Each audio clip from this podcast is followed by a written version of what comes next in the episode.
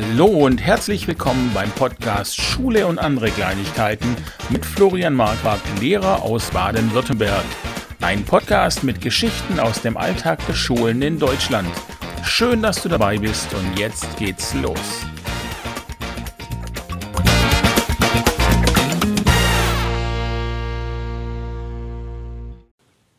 Ja, hallo zusammen. Ich habe heute die Steffi hier. Die Steffi war Referendarin an meiner Schule und hatte letztes Jahr ihr erstes Jahr als Klassenlehrerin einer fünften Klasse. Hallo Steffi. Hallo Flo. So, wie geht's dir? Mir geht's ganz gut, danke. Ja, ich habe mir so ein paar Fragen vorbereitet mhm. und die Steffi, die linst schon die ganze Zeit rüber auf die Fragen, weil ich habe die zu groß äh, abgeschrieben und kann jetzt aber auch keine Barriere mehr bauen. Vielleicht halte ich sie so hoch. Ja, so kann ich es nicht sehen. Ja, gut. Perfekt. Okay, also, was warst du denn für eine Schülerin? Ich war eine ganz schreckliche Schülerin. Vor allen Dingen für meine Lehrer war ich ganz, ähm, so wünsche ich mir eigentlich keine Schüler. Ich war, wenn ich keine Lust hatte, war ich wirklich sehr unmotiviert, wenn mich was nicht interessiert hat. Ich habe auch ganz oft nicht verstanden, warum ich jetzt was lernen muss, ähm, was ich später nicht brauche. In der Grundschule war ich noch sehr, sehr angenehm. Da war ich auch eine richtig gute Schülerin, musste nicht viel lernen. Das war, glaube ich, vielleicht auch das Problem, wo mir nachher im Gymnasium dann richtig schwer fiel. Dann musste ich lernen. Und das habe ich aber nie gelernt. Lernen, lernen. Ja, mhm. ich habe nie gelernt zu lernen. Das war für mich dann schon richtig schwierig. Und ähm, ja, ich hatte viel Streit mit meinen Lehrern. Ich habe eigentlich so ziemlich viel mitgenommen, was man nicht mitnehmen sollte. Bin auch mal gerne nicht zur Schule gegangen, dann in der Oberstufe. Musste dann auch mal noch ein Jahr wiederholen. Und ja, so sollte man, glaube ich, als Schüler eher nicht sein. ich hatte aber immer das Ziel, Lehrerin zu werden. Okay. Ja, schon in der ersten Klasse und das hat sich durch die Bank weg durchgezogen. Und äh, wie, wie konntest du es dann ähm, vereinbaren, dein, dein eigenes Verhalten mit dem Wunsch, Lehrer zu werden? Ich wollte es immer anders machen, wie äh, meine Lehrer es gemacht haben. Also ich muss da schon auch ein bisschen differenzieren. Ich hatte schon Lehrer, bei denen bin ich total gern gegangen, da bin ich dann auch hin und habe mir auch Mühe gegeben, habe mein Zeug auch erledigt. Ähm, und es gab aber halt Lehrer, ich hatte einen Mathelehrer, der, der hat prinzipiell vor der Klassenarbeit gefehlt, immer. Mhm. Zwei Wochen vor der Klasse und wir mussten die Klassenarbeit trotzdem schreiben. Und mir fiel Mathe total schwer und ich bin da gar nicht mitgekommen. Mhm. Und deswegen, und mir war immer klar, ich mache es mal anders. Okay. Und da hast du dich quasi zu Hause drauf vorbereitet. ähm, ja. Ja, ja, nee. Aber nee, also mir war das schon, ich wollte immer Lehrerin werden, ich wollte es anders machen. Und was ich auch, ich hatte viele Lehrer, ich glaube, das ist so dieses System am Gymnasium du musst der Ja-Sager sein und das so machen, wie alle das machen. Und mhm. dann läuft es. Und das war ich halt nicht. Und da bin ich, glaube ich, oft angeeckt. Und das war auch der Grund, warum ich dann einfach nicht, nicht gern gegangen bin. Mhm. Und ja. Okay, ja. Ja, da, mir ging das so in der, in der Lehrerausbildung, ähm, dass ich da auch meine eigene Vorstellung von Unterricht hatte. Und damit kommt man nicht weit. Aber da kommen wir vielleicht nachher noch drauf, zu, äh, drauf zurück. Wie hätten dich die Lehrer denn damals beschrieben? Was, äh, ja, wenn sie jetzt um eine Verbalbeurteilung, eine kurze, knappe. Oh, das ist schwierig, das nett zu formulieren. ähm, das wäre wirklich auf den Lehrer drauf angekommen. Also ich hatte auch eine Lehrerin und auf das Fach. Es kam auch extrem auf das Fach drauf an. Ich hatte eine Lehrerin, oder es waren sogar zwei. Ich hatte eine Lehrerin in Bio, da war ich super, da hatte ich eine Eins. Hatte die dann aber auch in Sport. Das war eine Katastrophe. Da hatte ich eine 4 Grad mit Ach und Krach, hat sie mir die Nettigkeitshalber gegeben. Und ich glaube, die hätte halt zwei Verbalbeurteilungen schreiben müssen. Mhm. Also einmal Bio, gut motiviert, macht gern mit. Und einmal Sportunterricht, total unmotiviert, keine Lust, nicht, nicht, lässt sich nicht einfangen, nichts. Und so hatte ich das auch eine Französischlehrerin, da war das genau gleich. Wo ich dann nicht mehr Französisch bei ihr hatte, lief super. Aber Französisch selber, das war. Mhm. Also hatte das Fach auch ähm, dein Verhältnis zu den Lehrern verändert quasi? Total, ja. Also fandest du die Lehrer dann auch blöd oder, oder lag es am Fach? Ich glaube, ich habe als Schülerin das Fach auf den Lehrer projiziert. Und es ist auch am, also ich von dieser Französischlehrerin kam einmal die Aussage, ohne Französisch sollte man kein Abitur haben dürfen. Und ich habe es ohne Französisch geschafft. Ich habe es dann nach der 11. abgewählt und habe trotzdem Abitur gemacht. Und das war, also ich glaube, ja, ich glaube, das ist schon so Fach. Also ich habe den Lehrer auf das Fach projiziert. Das- Das ist jetzt natürlich eine Weile her, aber ich frage trotzdem mal, wenn du jetzt quasi also ein gutes Gefühl einem Lehrer gegenüber hast und aber auch ein schlechtes Gefühl, wenn du den dann in der Stadt triffst, was, was für ein Gefühl hast denn dann? Jetzt, wenn ich den heute in der Stadt treffe, Ja, oder damals als, als Schüler, wenn du den dann getroffen hast, was war das dann überwiegend dieses, dieses Ach, das ist der Nette aus, ähm, aus dem einen Fach oder das ist der, der Böse oder die Böse aus dem anderen Fach? es war, glaube ich, schon eher überwiegend das, der Nette. Weil ich dann nicht in der Schule war. Ich habe den dann getroffen außerhalb und ich war nicht in der Schule. Und ich komme auch mit der einen Französischlehrerin, komme ich super gut aus mittlerweile. Okay. Auch bei Facebook und so. Und die ist noch am Gymnasium und ich sehe die auch immer wieder. Und sie weiß auch, dass ich jetzt auch Kollegin bin und sagt das auch. Und ähm, ja, also es war dann schon überwiegend das Nette. Weil es halt nicht die Umgebung Schule war. Ja. Ja. Ja, interessant. Dann hast studiert. Wie war die Studienzeit in deinem Wunschberuf? Beziehungsweise du warst ja an der, an der PH. Ja. An der PH in Weingarten war ich. Ich hatte nicht so das typische Studentenleben, weil ich schon meinen Partner, jetzt Mann, zu dem Zeitpunkt war es mein Partner, hatte. Ich bin auch ultra der Heimscheißer, darf man das so sagen. Ähm, ich wollte gar nicht weg. Ich hatte erst eine Zusage für Karlsruhe, da ist eine Welt für mich zusammengebrochen. Bin dann im Nachrückverfahren nach Weingarten gekommen. Und ähm, das war dann super. Ich war dann auch, äh, bin immer gependelt. Also wir haben zusammen gewohnt und ich bin dann gependelt. Ich hatte dort keine Wohnung. Halbe Stunde ungefähr. Oh, 40 Minuten. Und ähm, war aber nicht so schlimm, weil man hat ja viel Semesterferien, wo man von zu Hause aus arbeiten kann. Und ich habe mir meinen Stundenplan, also man kann beim Lehramt konnte man sich zu dem Zeitpunkt, ich weiß nicht, ob es immer noch so ist, einen Stundenplan selber legen. Und ich habe dann immer geguckt, klar, Studentin, nicht viel Geld, dass ich halt nicht jeden Tag an der PH war. Und die Tage, die ich dann war, die habe ich dann ziemlich vollgepackt. Und dadurch eben hatte ich nicht so das Studentenleben. Ich hatte auch ganz viele Seminare und Vorlesungen, wo ich auch bis heute nicht weiß, was ich damit sollte. Zum Beispiel. Ach, ich hatte mal in Biologie ein Seminar zu Botanik und musste da wirklich so bis ins Letzte alles auseinandernehmen, die Blätter und Pflanzen wirklich auch, ähm, ich weiß noch, Eckenparenchym oder so irgendwie so. Ähm, Brauche ich nie wieder. Ich fand es nervig, dass ich solche Dinge lernen musste, weil dafür dann andere Dinge zu kurz kamen, die ich wirklich jetzt heute in der Schule brauche.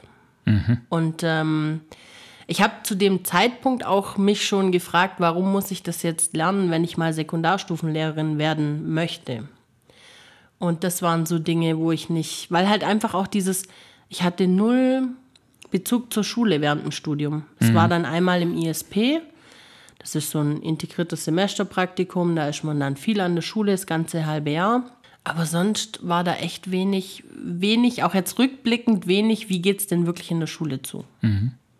In dem ISP hat man aber noch nicht unterrichtet, sondern hat halt Doch. doch auch unterrichtet. Da hat man dann schon komplett, also man hatte zuerst das OEP, das ist so ein Orientierungs- und Einführungspraktikum, da war ich dann in Tettnang. Das war, waren fünf Termine oder so und da hat man mal eine Unterrichtsstunde gehalten, das war direkt am Anfang vom Studium. Und in dem ISP hat man richtig schon Stunden gehalten, man hat Rückmeldungen bekommen, die Dozenten waren da, haben dann, man musste Unterrichtsskizzen schreiben und war eigentlich ähnlich dem Ref, aber halt viel zu, ja, viel kur kürzer gefasst. Und da ging es eigentlich, also was auch so war, du musstest das bestehen. Das war schon auch so, dass sie da ziemlich ausgesiebt haben. Also einige haben das ISP nicht bestanden und mussten dann auch das Studium abbrechen. Okay. Ja, da hätte ich vermutlich dazugehört.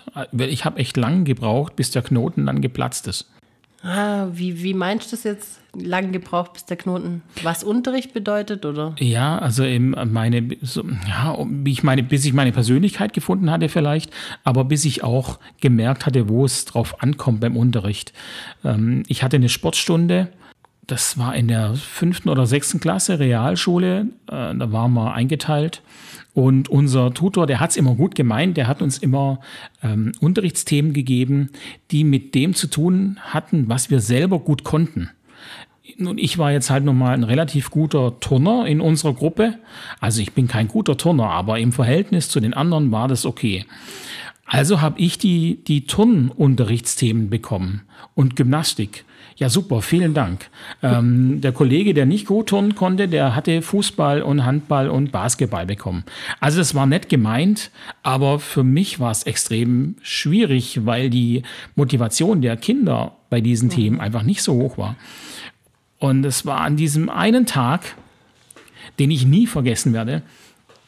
Ähm, ich hatte das Thema äh, Gymnastik mit dem Ball, Grundformen und einfache Verbindungen. Mit den Jungs. Mit zusammen. den Jungs, genau.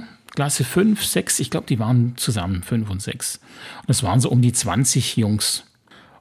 Und ähm, die waren alle, die standen alle vor mir im Pulk und ich wollte vier Gruppen machen, hatte hinter mich Hütchen gestellt und habe dann durchgezählt und habe gesagt, so, also hinten, äh, das eine Hütchen ist 1 und dann geht es rüber bis 4 und dann relativ flott 1, 2, 3, 4 und gesagt, also wenn ich euch, wenn, wenn du eine Nummer bekommst, dann gehst nach hinten zu dem Hütchen. Und ich stand also zwischen Hütchen und Pulk. Und danach, nach dem Zählen, stand ich, also war der Pulk einfach hinter mir. Die, die standen nicht an den Hütchen. Die, die standen nicht an den Hütchen. es hat einfach, es war einfach, ich drehe mich um und ich denke, ach, Mist. Und ich sage, wo gehörst du hin? Ja, keine Ahnung. Ich habe ich hab doch gerade eine Zahl genannt. Ja, das, da, nee, weiß ich nicht. da habe ich es so einigermaßen hinbekommen und eigentlich wäre es aufgegangen, aber die waren unterschiedlich lang.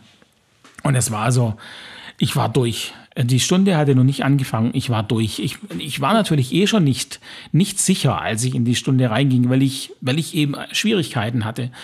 Und ähm, die, die, die Kids hat es gar nicht interessiert, dass ich durch war. Die haben da ihren Spaß draus gemacht. Und dann bin ich einfach, ähm, dann bin ich rangegangen. Also ich habe die stehen lassen und bin zur Tür raus. Und für mich war klar, ähm, mein Lehrerdasein endet heute. Das war's. Und mein Tutor ist dann hinter mir her und sagt, hey, äh, äh, äh Flo, wo gehst du hin? Ich sage, ich gehe heim, ich bin fertig. Ah, nee, nee, nee, das kannst du nicht machen. Du kann, wenn du jetzt gehst, dann brauchst du da nie wieder rein. Ähm, Im Hintergrund hat der Klassenlehrer so lange die, die Klasse zusammengefaltet. Und, ähm, und er meinte, na, du gehst jetzt zurück, du hörst nicht auf, du gehst zurück. Und wir spielen jetzt Fußball noch 20 Minuten. Ähm, und dann gucken wir einfach. Ja. Und so haben wir das gemacht. Und ich hatte dann, für mich war klar, in der nächsten Stunde werde ich das mit den Hütchen nochmal machen. Und wenn ich eine Dreiviertelstunde brauche, ich werde jeden zu seinem Hütchen tragen. Das ist mutig. Ja, musste ich dann Gott sei Dank nicht. Aber es war, äh, es war tatsächlich so, dass es so ein Aha-Effekt bei mir war, wo ich dachte, ja, du musst einfach, die, die Ordnung muss, die Ordnung muss da sein und du musst darauf achten und alles andere spielt erstmal keine Rolle. Und nach das war so für mich der Moment, wo der Knoten platzte. Und von da an war alles viel einfacher. Aber wenn der, wenn das nicht in diesem ISP gewesen wäre, dann wäre es für mich da schon gewesen. Weil so die ersten, das erste Vierteljahr habe ich mir echt schwer getan. Wie war das, wie war das bei dir? Wobei, kurz auf deins zurück. Ich glaube, dass das schon, also das ist schon, da legen die schon Wert drauf. Du hast in dem ISP Dozenten, mit denen du schon viel zusammengearbeitet hast, die dich auch kennen. Also das wäre jetzt, glaube ich, nicht das K.O.-Kriterium dann mhm. gewesen. Die hätten dich da dann schon noch mal okay. quasi geleitet. Also das glaube ich schon. Ähm, wie war das bei mir? Du meinst in dem ISP dann? Ja, so der erste Kontakt mit den Schülern. Also das OEP war total angenehm, aber da war ich ja auch wenig und äh, eben fünf Termine oder so, das war dann eigentlich okay. Da hatte man, da habe ich meine Stunde gehalten, der, der Lehrer saß im Hintergrund und das war an der Realschule, an der Realschule in Tettnang. Also das, die waren dementsprechend schon vorbereitet und haben da gut mitgemacht. Im ISP war es sehr anstrengend, weil ich eine zehnte Klasse hatte. Ich war an einer Schule, die sehr frei arbeitet. Leider ist dann eben zehnte Klasse. Die sollten ihre Hauptschulabschlussprüfung machen und dann war viel Frontalunterricht, was die natürlich nicht gewohnt waren, mhm. durch ihre freie Form eigentlich. Aber man musste halt die Themen durchkriegen. Und, und dann sollte ich noch kommen und musste ja auch noch meine Unterrichtsstunden unterkriegen. Und ja, 10. Klasse, die wollten eigentlich jetzt ihren Stoff machen und es war schon, also mir fiel es da schon echt schwer. Die haben sich wirklich total viel Mühe gegeben, auch die Schüler, und ich bin super mit denen klargekommen. Aber es war eigentlich schon echt schwierig durch die Umstände für mich dann auch. Mhm. Und ich habe dann meine, meine vorbereiteten Unterrichtsstunden, ich bin auch super mit meiner Dozentin ausgekommen. Das war dann schon auch nochmal echt ein Vorteil. Und ich habe das dann schon echt gut gemacht. Aber es war jetzt nicht so, wie man sich das wünscht, die mhm. Umstände. Mhm. Ich finde, es ist immer ein gutes Zeichen, wenn, wenn die Schüler sich Mühe geben. Also wenn du sagst, sie haben sich Mühe gegeben. Ich finde, das ist so mit das größte Kompliment, das man eigentlich bekommen kann, weil es ja auch heißt, dass sie einen respektieren und sie sehen vielleicht, es ist nicht so äh, gut, was die Person da vorne macht, aber ähm, wir halten trotzdem still. Das sehe ich heute auch so, nach viel Referendariat und jetzt auch einem Jahr ähm, eigenem Unterricht selber. Zu dem Zeitpunkt siehst du das nicht so. Mm, nee, Zu dem klar. Zeitpunkt gehst du raus und denkst, oh mein Gott, was war jetzt das? Ja. Im Nachhinein sage ich auch, eigentlich hat alles gut funktioniert, weil eben sie so wertschätzend waren und mitgemacht haben und das sich Mühe gegeben haben. Aber in dem Moment denkst du dann, das siehst du in dem Moment nicht. Mhm. Hast du deine Schüler bestochen zu äh, Unterrichtsbesuchen, die wichtig waren? Ich höre das immer wieder. Ähm, als ich jetzt selber auch Unterrichtsbesuche hatte, dann fragen sie ja manchmal ganz frech, und was kriegen wir dafür? Ich habe niemanden bestochen, nein, wirklich nicht. Ähm, ich habe immer im Nachhinein was mitgebracht, mhm. weil ich gemerkt habe, dass das jetzt gerade im Referendariat habe ich das extrem gemerkt. Die Schüler denken immer, sie werden beobachtet und sie werden beurteilt. Die mhm. haben da ganz große Angst vor so Besuch, auch vor Unterrichtsbesuchen. Und deswegen haben die als Belohnung hinterher immer was bekommen. Mhm. Aber die wussten, ja klar, natürlich, wenn dann beim ersten Unterrichtsbesuch danach dann was kam, wussten sie schon, naja, Unterrichtsbesuch, vielleicht kriegen wir dann wieder was. Aber ich habe nie vorher was was angekündigt. Ja. Okay, ich habe meinen immer gesagt, jetzt da kommt jemand, der beobachtet mich. Also damit sie das eben auch klar wissen. Und ähm, zum, zum Bestechen habe ich dann immer gesagt, nee, nichts gibt's. äh, wenn ihr mich in die Pfanne hauen wollt, dann könnt ihr das machen. Gab es auch im Nachhinein nichts? Es gab tatsächlich auch im Nachhinein nichts, nein, aber wo ich das jetzt höre, dachte ich, das ist eigentlich eine gute Idee. Also wäre eine gute Idee gewesen. Ähm, du hattest ja gesagt, dass ähm, du den Schülern gesagt hast, dass da jemand kommt, der dich beobachtet. Das habe ich bewusst nicht gemacht, weil zu uns immer gesagt wurde, sag das nicht so, sondern sag, dass jemand kommt, der den Unterricht anschaut. Mhm. Und so habe ich das kommuniziert. Also ich habe denen nicht gesagt, da kommt jemand und beurteilt euch, sondern ich habe nur gesagt, da kommt jemand und schaut mal an, wie wir zusammen unterrichten. Okay. Aber trotzdem war das für die immer so ein, so ein, so ein Prüfungs- Ding. Was auch immer noch schwierig ist, ist, wenn die Schulleitung oder die Schulleitung sitzt mit drin, das ist für die Schüler auch immer noch mal so ein, mhm. jetzt müssen wir uns besonders viel Mühe geben, mhm. weil die Schulleitung guckt ja zu. Mhm. Gab es einen Grund, warum es hieß, dass man das nicht sagen soll? Weil es wohl Fälle gab, wo dann die Lehrer dementsprechend reingeritten wurden. Oder die Referendare. Mhm. Okay. Da stimmt es ja dann schon an einer, an einer anderen Stelle irgendwo nicht. Sehe ich auch so, ja. Deswegen hatte ich da, ich hätte da nie ein Problem mit gehabt. Ich habe es dann zwar trotzdem gesagt, aber ich habe das im Nachhinein auch, also ich habe dann schon gesagt, ja, es ist jetzt eine Prüfung. Mhm. Und die wollten, haben dann auch mitgefiebert, wollten dann wissen, wie war es jetzt mhm. und haben sie es geschafft und was ich so ein bisschen, ja, was ich interessant fand, war, war jetzt, dass, dass mir vorgeschlagen wurde, dass man schwierige Schüler rausnimmt während des Unterrichtsbesuchs. Wurde mir auch vorgeschlagen. Ja, ja. das, da das find, fand ich super nett.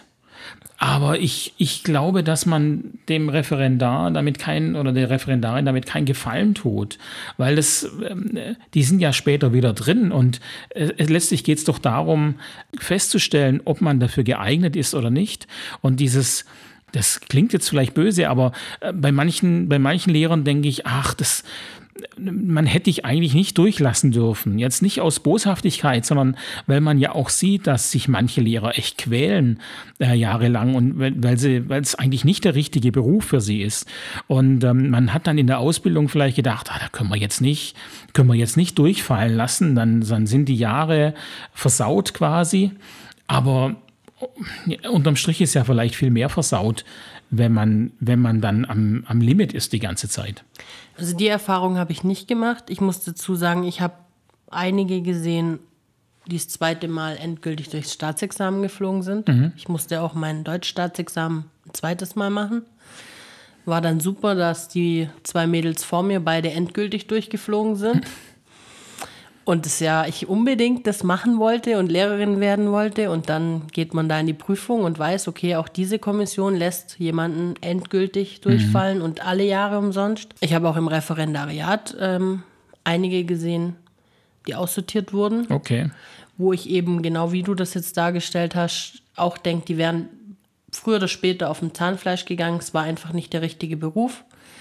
Ich habe auch eine gehabt mit mir im Seminar, die jetzt in der Erwachsenenbildung ist. Die geht da total drin auf. Mhm. In der Schule, das wäre gar nichts geworden. Also da war das schon, schon gut. Ähm, ich finde diese Prüfungssituation im Referendariat immer so eine, so eine Sache. Ich hatte ja Prüfung selber, hatte ich ja in dem Format nicht per mhm. Unterrichtsbesuch. Aber die ähm, normalen Unterrichtsbesuche vorher, die hatte ich ja in Präsenz in der Schule. Genau, also man muss dazu sagen, es war gerade in der Lockdown-Phase ja. und daraufhin wurde die Prüfung geändert genau. und du musstest nur einen, nur in Anführungsstrichen, einen theoretischen Unterrichtsbesuch aufschreiben. Genau. Und wurdest dazu befragt. Musste ihn präsentieren und mhm. wurde dann dazu befragt. Mhm. Was aber viel, viel anstrengender ist, als es durchzuführen. Für ja, mich. Ja, also tatsächlich ist es ja, bei mir war es ja auch ähm, so im Prinzip, dass ich jetzt nicht bei der Prüfung, aber dass ich auch Unterrichtsbesuche äh, präsentieren musste. Und was natürlich viel einfacher war, weil ja meine Schüler hatten das Vorwissen. Und zwar alle. also, wenn es dann darum ging, äh, wir, wir führen die Schere ein, ja, haben wir schon gemacht. Können sie. Ja.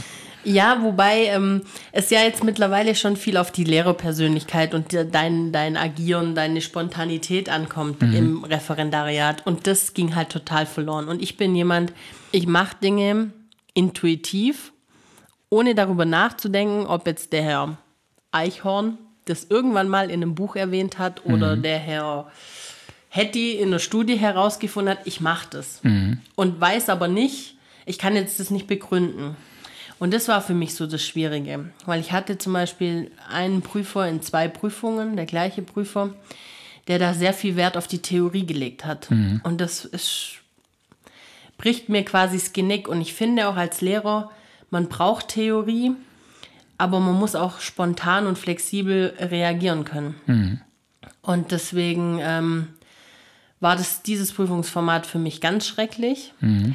Wobei aber auch äh, das ich sage ja, diese Unterrichtsbesuche vor Ort, ich finde das schon gut, dass man da Kinder rausnehmen lassen kann. Weil die erwarten so viel von dir, was du im Alltäglichen gar nicht leisten kannst. Und das ist dann auch so, wenn ich halt jemanden da sitzen habe, ich habe zwei Schüler gehabt, die halt kein Wort Deutsch können. Mhm. Gar nicht. Und dann ist es wirklich schwierig, jetzt da nochmal maßgeschneidert für den, für die Stunde was zu machen. Ja, aber natürlich hast du die auch in der Realität. Ja, aber in der Realität habe ich, wenn dann eine Ergebnissicherung halt nicht noch hinpasst, weil man jetzt irgendwie auf den Schüler noch genau eingehen musste, kann man halt flexibler agieren. Und das kannst du halt in der Prüfungssituation nicht. Genau, ist die Prüfung dann nicht falsch? Ich finde schon. Ich finde schon, ja. Ja, also dann müsste man ja einfach realistischer sein. Und natürlich die äh, Lehrbeauftragten sagen, ähm, ja, wir wissen schon, in der Realität ist es dann so und so, aber sie, sie handeln dann eben teilweise trotzdem anders. Das, das ja. ist schon schwierig. Also natürlich auch für die schwierig, weil sie ja auch ihren, ihren Prüfungsanspruch haben, den, den sie äh, haben müssen. Ja, natürlich, aber ich fände es schöner, wenn man eine Weile begleitet. Mhm. Also wenn die ähm, Lehrbeauftragten nicht eine Stunde sich anschauen, sondern eben auch die einzelnen Unterrichtsbesuche und so dieser Verlauf, den man immer wieder hat, wie hat man sich entwickelt. Wenn das eben berücksichtigt wird, und das mhm. wird ja gar nicht berücksichtigt, weil du hast ja in der Lehrprobe auch nochmal andere Lehrbeauftragte, die dich gar nicht kennen. Mhm. Und das fände ich halt besser, wenn das einfach mehr berücksichtigt äh, werden würde, weil du hast ja auch die, du hast ja auch einfach mal das Problem, dass du, du hast schlecht geschlafen oder du hast Kopfschmerzen oder solche Dinge. Und es ist halt einfach nur eine Momentaufnahme. Mhm. Und nicht jede Stunde läuft halt gleich gut. Ja. Und deswegen fände ich es schöner, wenn die Prüfung eben aus so einem Gesamtkonzept bestehen würde. Mhm. Ja, also dann ähm, werden wir das mal weiterleiten am Anschluss, genau. dass das vielleicht endlich mal äh, geändert und angepasst wird. Du warst in deinem Referendariat ja parallel noch am Seminar. Und wie fandest du das Seminar jetzt im Vergleich zur Studienzeit? Also das Seminar will ja die Theorie quasi mit Praxis füllen. Und hat sie das, hat es dann das auch geschafft? Jein. Es kam sehr auf die Lehrbeauftragten drauf an. Damit steht und fällt das Ganze. Mhm.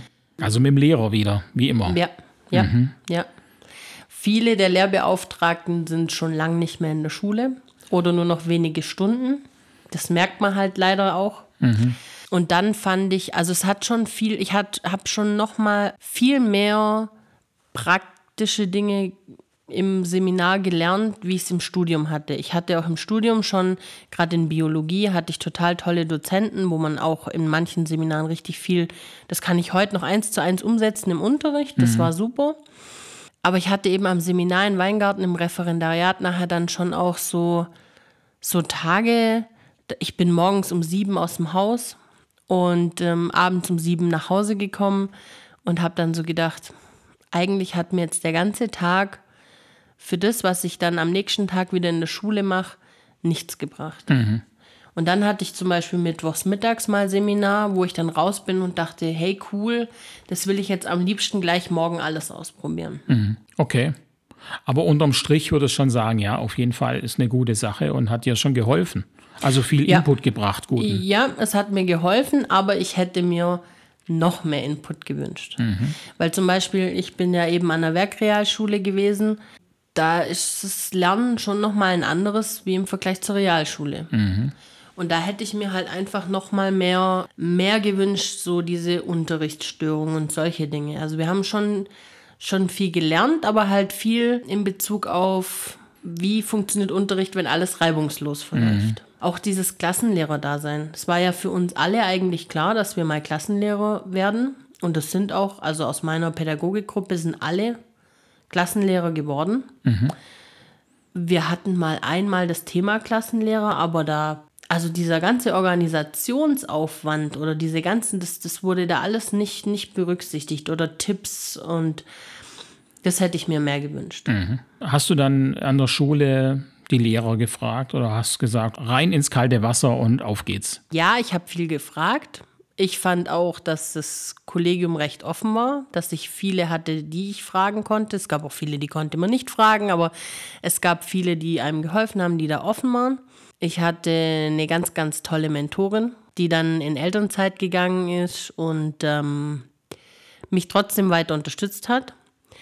Dann hast du mir viel geholfen, das weiß ich ja. Nee, das ist schon, ich fand das viel wert, einfach dass man jemanden hat, wo man rückfragen kann. Wie läuft es hier an der Schule? Oder sich auch mal austauschen konnte. Das war mir, das war für mich ganz viel wert, dass ich meiner Mentorin einfach mal schreiben konnte oder, oder sie mir dann eben auch, sie hat ja meine Unterrichtsstunden gesehen, war immer mit dabei.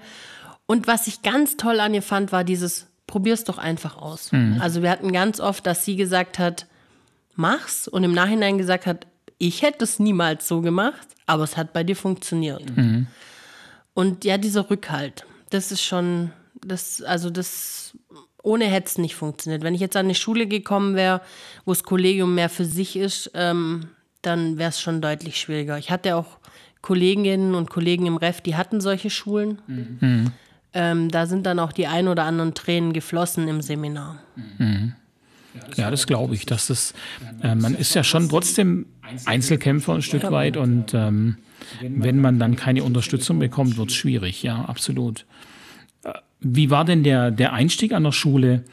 Ähm, man fängt als Referendar ja mitten im Jahr an, man kommt im Februar, äh, alle sind quasi am Rödeln und schaffig und dann steht man erstmal da drin und denkt, ja, so, jetzt bin ich da, hallo. Ähm, hast dich da, ja, wie war das Gefühl? Hast dich da wohlgefühlt? Hast dich ernst genommen gefühlt als, als Kollegin oder wie, wie so diese Grundstimmung dir gegenüber? Also jetzt nicht die Grundstimmung im Kollegium selbst, sondern dir gegenüber. Ich habe die Grundstimmung sehr positiv wahrgenommen. Also mhm. ich habe das Gefühl, Referendare werden gut aufgenommen. Mhm. Also da ist man schon, klar ist schon so dieser Referendarstatus, den man oft hört. Ich glaube aber auch, dass das steht und fällt mit den, mit den ähm, Mentoren und dass man sich das auch ein Stück weit erarbeiten muss. Also ich musste mir schon, jetzt auch bei dir, ich weiß noch, wir kamen ins Gespräch ähm, beim pädagogischen Tag hatten wir zusammen Gruppenarbeit mit noch einem anderen Kollegen und wir saßen dann in irgendeinem so Coaching, nee, was sind das für Zimmer? Ich weiß es nicht mehr, so ein Teamzimmer oder was weiß ich, was wir da, diese kleinen Zimmer. Und wir sind dann irgendwie so ins Gespräch gekommen darüber, dass mein Mann Menschen nicht gern mag, Menschenansammlungen nicht mag. Und okay. du dann so meintest, oh, das finde ich ganz sympathisch und das gefällt dir gut. Oh und ich glaube, dass man das, ähm, ich glaube, dass man sich da schon so ein Stück weit, man muss auf die Leute zugehen, man muss auch mal nicht nur Schule, man muss, also man muss sich da schon so ein bisschen äh, beweisen auch. Und das ist auch sowas, dass man halt zeigen muss, was man kann und dass das funktioniert mit den Schülern und, und eben steht und fällt mit den Mentoren. Also ich sage ja, ich hatte nie das Gefühl, dass ich irgendwo alleine rumstand. Ich hatte ja noch eine Kollegin, die auch ähm, bei uns an der Schule war, auch Referendarin. Mhm die hatte andere Mentoren als ich und meine Mentorin hat die oft mitgenommen, weil sie halt doch alleine irgendwo rumstand. Mhm. Das hat mir dann für sie auch wirklich leid getan und ich fand das von meiner Mentorin echt super. Die hat dann gesagt, hey, komm mit und ich guck mal, ob du da noch mit rein kannst und so. Und ich hatte aber nie das Gefühl, dass ich irgendwo allein stehe, weil die mhm. kam dann immer und hat dann auch mit mir gequatscht und gut, wir kommen auch super aus. Also ich habe sie ist aktuell noch in, nee, sie ist jetzt wieder an der Schule, aber war eben eine Zeit lang in Elternzeit. Wir haben auch Privatkontakt. Also mhm. das macht schon viel aus. Aber die ist von der Art her so, die ist die perfekte Mentorin. Das mhm. habe ich ja auch immer gesagt, weil die einfach, die nimmt dich mit, die nimmt dich so, wie du bist und die sieht es auch, ob du jetzt da rumstehst und kommt dann und sagt, hey, und wie geht's dir, was hast du am Wochenende gemacht? Also mhm. Ja, schön. Ich muss ja feststellen oder ich habe festgestellt, dass ich vor meiner, vor meinem Aufsichtslehrgang die Referendare nicht so richtig wertgeschätzt habe. Ähm, mhm. Die waren für mich auch gar nicht so richtig existent in der Schule. Ich hatte natürlich mit denen aber auch keine Berührungspunkte. Also als Technik- und Sportlehrer hatte ich eigentlich keine Referendare. Und ich habe dann gesehen, ja, da sind jetzt wieder neue da. Mir war dann nicht immer so ganz klar, ist es jetzt ein Praktikant oder ein Referendar. Und das ist mir sehr unangenehm im Nachhinein. Das sollte ich gar nicht in dem Podcast sagen, eigentlich bei meinen 1538 Millionen Zuhörern. Äh, aber ja, man muss sich ja auch reflektieren. Also ich ähm, stelle fest, dass es Lehrer gibt im Kollegium, die Referendare eben nicht wertschätzen. Und ich kenne auch Lehrer, die sagen, Referendare, die, ähm, die überschätzen sich und die sind arrogant und die, die, die kommen jetzt da mit, mit ihrem Wissen vom Studium und denken, sie haben es da drauf, aber die sind faul und so. So Sachen habe ich echt schon gehört, wo ich dann denke, oh, das ist aber auch echt hart. Also letztlich sind es Berufsanfänger, ähm, und ich bin der Meinung, das habe ich jetzt eben gemerkt in meinem Aufsichtslehrgang, dass die Referendare tatsächlich oft mit einem hohen theoretischen Wissen kommen, das sie aber vielleicht noch nicht so richtig einsetzen und umsetzen können. Ja, und trotzdem könnten die Kollegien so viel lernen von den Referendaren, äh, gerade was, was Methoden betrifft und vielleicht auch Didaktik oder vielleicht auch neue Ansätze bei irgendwas, da würde ich mir inzwischen, äh, hättest mich vor einem Jahr gefragt, und du hast mich auch jetzt nicht gefragt, ähm, hätten wir vor einem Jahr gesprochen, hätte ich das vielleicht jetzt so nicht gesagt, wie ich es jetzt sage. Aber ich, ich denke, man müsste vielleicht da tatsächlich mehr mal auf die Referendare hören oder die mehr zu Wort kommen lassen, auch mal in GLKs oder, oder zu solchen Zeiten. Ich glaube, das, was du jetzt so erzählst, ist eigentlich auch der überwiegende Teil an den Schulen. Also so was ich jetzt in den Pädagogikgruppen und in den in den Fachgruppen so im Fachseminar gehört habe, das ist schon wird ist schon sehr viel so. Also mhm. ich habe jetzt ähm, bei mir an der Schule Glück gehabt, sage ich auch immer wieder, mhm. ähm, dass wir da schon, also klar, es gibt einige Kollegen, du in dem Fall ja auch, die ähm, das nicht so wertschätzen und denken, Mensch, was will denn der jetzt? Aber so von der Schulleitung her, wir haben viel äh, Rückhalt bekommen, wir wurden aus, mussten keine Aufsichten machen, an den Prüfungstagen wurde unterstützt. Also man hat es nicht so gemerkt. Man hat schon gemerkt, okay, es gibt jetzt den einen oder anderen Kollegen, wenn man sich einbringt, der guckt dann irgendwie schräg oder verdreht die Augen. Ähm, aber bei uns war das schon, oder bei mir an der Schule war das schon echt, echt gut. Also ich finde mhm. das wirklich ähm, wertschätzend. Also mhm. als Referendar hat man da schon echt, und es ist auch so die Rückmeldung, die ich jetzt auch von meiner Mitreferendarin hatte, die mit mir dort war, und jetzt auch von den Referendaren, die jetzt ähm, an der Schule sind. Ähm, aber ich glaube schon, dass es oft an der Schule so ist, dass das ist doch eh der Refi und ich glaube aber, dass es für die Kollegen auch oft das Problem ist, dass es so Angst vor dem Neuen. Mhm. Ja, das sicher. Das Gefühl habe ich oft. Ja, ich glaube schon, dass das, dass, ähm, man macht ja die Sachen und die funktionieren ja. Ja. Und deswegen lieber nichts Neues. Und dann kommt noch jemand, der hat keine Erfahrung und will mir erzählen, wie es läuft. Ja, kann schon sein, ja, dass es ja. so öfters ist. Ja, du bist ja dann aber, du hast es dann geschafft, juhu, mhm. und äh, bist dann Klassenlehrerin geworden in Klasse ja. 5. Und wie war jetzt dein erstes Schuljahr als richtige, fertige Lehrerin? Also es war sehr chaotisch, dank Pandemie. Mhm. Es war auf der einen Seite mega stressig, auf der anderen Seite super entspannt im Vergleich zum Referendariat. Ähm, es war total aufregend, es war neu. Ich musste, also ich hatte ja wirklich gute Einblicke so in die Schule, aber mir haben dann doch viel, viel drumherum hat mir gefehlt. Ähm, Klassenzimmer, was muss man bedenken am ersten Schultag, gerade bei Fünftklässlern sowas hat mir wirklich gefehlt. Das musste ich mir alles irgendwie zusammensuchen. Wie organisiere ich mich? Jetzt habe ich plötzlich eine eigene Klasse. An was muss ich denken? Das fängt an, wie organisiere ich Elternbriefrückläufer und solche Dinge. Aber ähm, ich fand es ein sehr schönes erstes Jahr. Ich mag meine Klasse total gern, aber ich habe auch echt Glück mit meiner Klasse gehabt, finde ich. Mhm. Sagt vielleicht jeder von seiner Klasse, aber. Und ich finde, wir sind gut durch die Pandemie durchgekommen. Das hat natürlich einiges erschwert.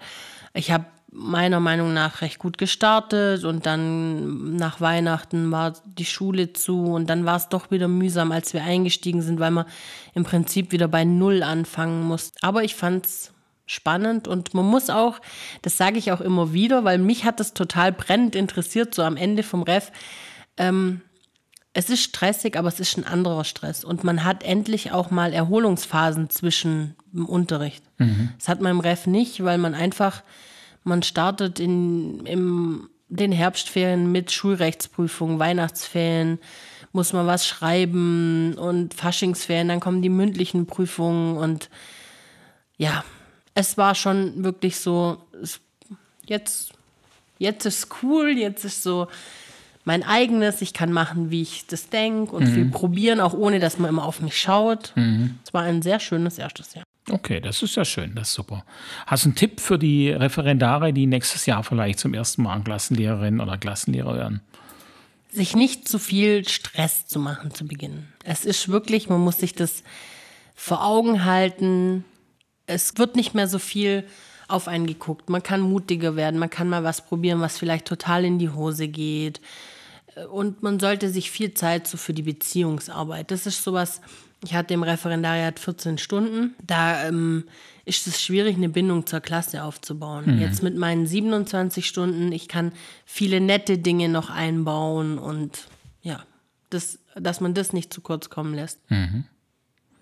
Schön, ja. Das wäre doch ein, ein guter Abschluss eigentlich. Und dann kann man auch sagen, jetzt von der ersten Klasse bis zur Lehre, du hast knallhart durchgezogen mit ein paar kleinen Pausen in der Schule, aber ähm, du hast deinen Wunschberuf erreicht und bist glücklich und zufrieden damit. Also alles richtig ja, gemacht. Absolut. Ja, das ist doch ein besseres Ende gibt es ja eigentlich gar nicht.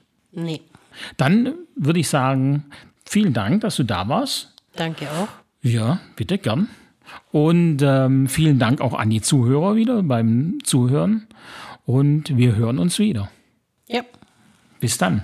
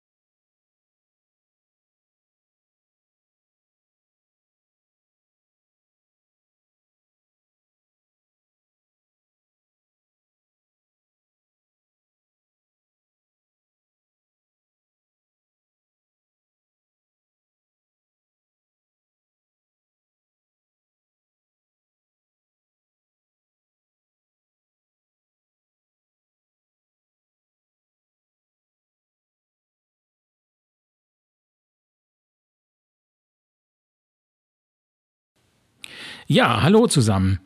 Ich habe heute die Steffi hier. Die Steffi war Referendarin an meiner Schule und hatte letztes Jahr ihr erstes Jahr als Klassenlehrerin einer fünften Klasse. Hallo Steffi. Hallo Flo. So, wie geht's dir?